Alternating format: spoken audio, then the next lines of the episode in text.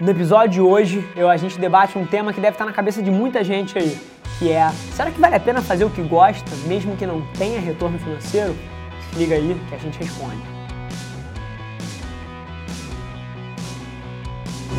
Fala família, sejam bem-vindos a mais um episódio extraordinário. Sou o host Rafa Velar e esse aqui, esse aqui é o programa de empreendedorismo mais apaixonado ao web. Bem-vindos, extraordinário, número 63, número 63. João, esse direto ao ponto, vamos direto ao cerne da questão aí, qual foi a pergunta que você separou pra galera? A pergunta de hoje é do Denis Carvalho. Rafa, você acha que vale a pena fazer o que você gosta, mesmo sem ter um retorno financeiro? Denis, se eu acho que vale a pena você fazer o que você gosta sem ter um retorno financeiro, sim e não. Então vamos lá. Por que sim e não? Número um, se você não tiver isso como uma etapa da sua vida, eu acho que não. É, mas tem uma aspas aí também. Cara, se você já está garantido de. Eu vou assumir que não é o seu caso, porque eu conheço, eu conto nos dedos as pessoas que estão garantidas em termos de situação financeira. Então vamos pegar o basic case aqui. Cara, se não for uma coisa de curto prazo, não. Eu acho que todas as pessoas que não juntam a praticalidade, a praticidade, o realismo às suas estratégias acabam pagando um preço muito alto por serem extremamente idealistas sem pulso da realidade dos seus efeitos. Então, eu acredito numa tese, eu acho que você pode fazer o que você ama durante um período e principalmente se isso te posicionar para daqui a pouco poder ganhar dinheiro. Exemplo, Seria alguém trabalhar para mim ou trabalhar para alguém que você admira, alguém que está na posição que você quer estar, tá, de graça durante um tempo, como forma de sugar os relacionamentos, sugar conhecimento, aprender, cara, criar laços e no limite poder ter um retorno financeiro depois. Então acho uma excelente estratégia. Então, se for temporário e principalmente temporário, vírgula, estratégico, eu acho uma excelente ideia. Mas o que eu acredito é que no longo prazo o sweet spot de você se encontrar aí, o lugar ideal dessa tese é você encontrar alguma coisa que você gosta de fazer, que você possa ser pago para fazer e que você é bom fazendo. É, assim, a missão de vida, eu acho, de um ser humano de, deveria ser achar essa interseção. Uma coisa que você gosta de fazer, que você pode ser pago para fazer e que você é bom fazendo. Porque quando você só junta dois desses três elementos, você acaba que tem um problema. E aí vamos explicar aqui um pouquinho disso.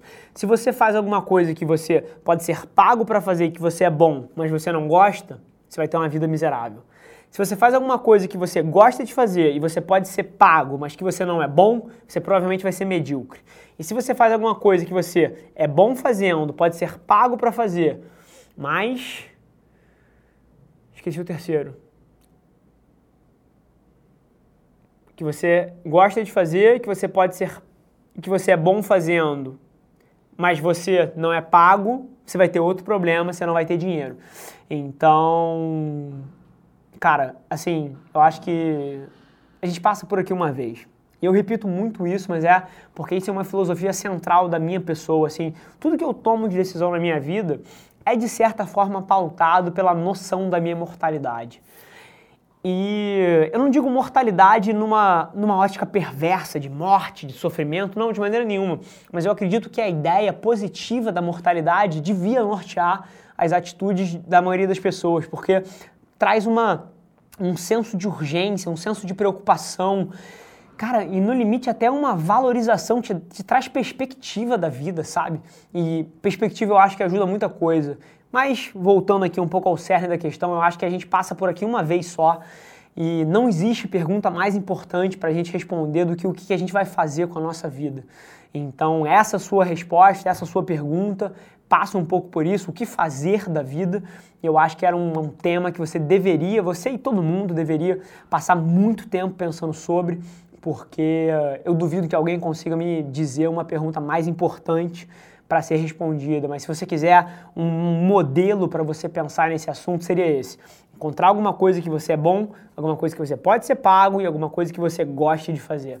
Na hora que você encontrar alguma coisa nesses três aspectos, eu te garanto que a sua vida vai fluir. É, e eu acho que essa é uma questão que você deveria gastar a mufa tentando descobrir, assim como eu gastei também. Não é um privilégio exclusivo seu. Maravilha? Família, super animado de ter conseguido um pouquinho de tempo de estúdio essa semana, no meio da correria aqui, escalando a Velar Mídia para 974 milhões de funcionários, como a gente está. Mas brincadeiras à parte, estamos bombando. Eu acho que as teses que a gente trouxe para o mercado de publicidade brasileiro são radicalmente diferentes do que a indústria tradicional prega, a forma de trabalho privilegia o cliente final ao invés de repassar uma estrutura de custo bizarra e interesses desalinhados das agências de publicidade tradicionais. Então acho que é por isso que a gente está arrebentando. E mais uma vez, é muito trabalho, é muito suor, é muita gente boa trabalhando junto, mas no limite eu acho que é a tese que está certa e é super gratificante estar tá vendo isso se desenrolar. Sem mais delongas, família, é, se você gostou, do conteúdo, cara, compartilha com um amigo seu. Eu tenho certeza que tem muita gente que tiraria valor de ouvir o que a gente fala aqui, seja no YouTube, seja no, no, no, no podcast, seja onde for. Cara, tira um print dessa tela, me marca, deixa eu saber que você está ouvindo. Eu respondo praticamente todos os directs pessoalmente e vai ser um prazer falar com você também. É isso, família. Um beijo no coração e a gente se vê no próximo episódio do Extraordinário. Galera, por hoje é só, mas você não tem ideia de quanto eu aprecio você ter investido seu tempo aqui comigo. Muito obrigado. E lembre-se, se alguma coisa nesse conteúdo ressoou com você, ou se você acha que alguém que você conhece pode se beneficiar desse conteúdo, divide com ela e não se esquece de seguir as nossas páginas no Instagram e no Facebook para ter acesso a conteúdos exclusivos diariamente. E eu te proponho um desafio. Vamos colocar esse podcast no top 100 do Brasil? É só ranquear a gente com 5 estrelas que a gente vai estar um passo mais perto desse sonho.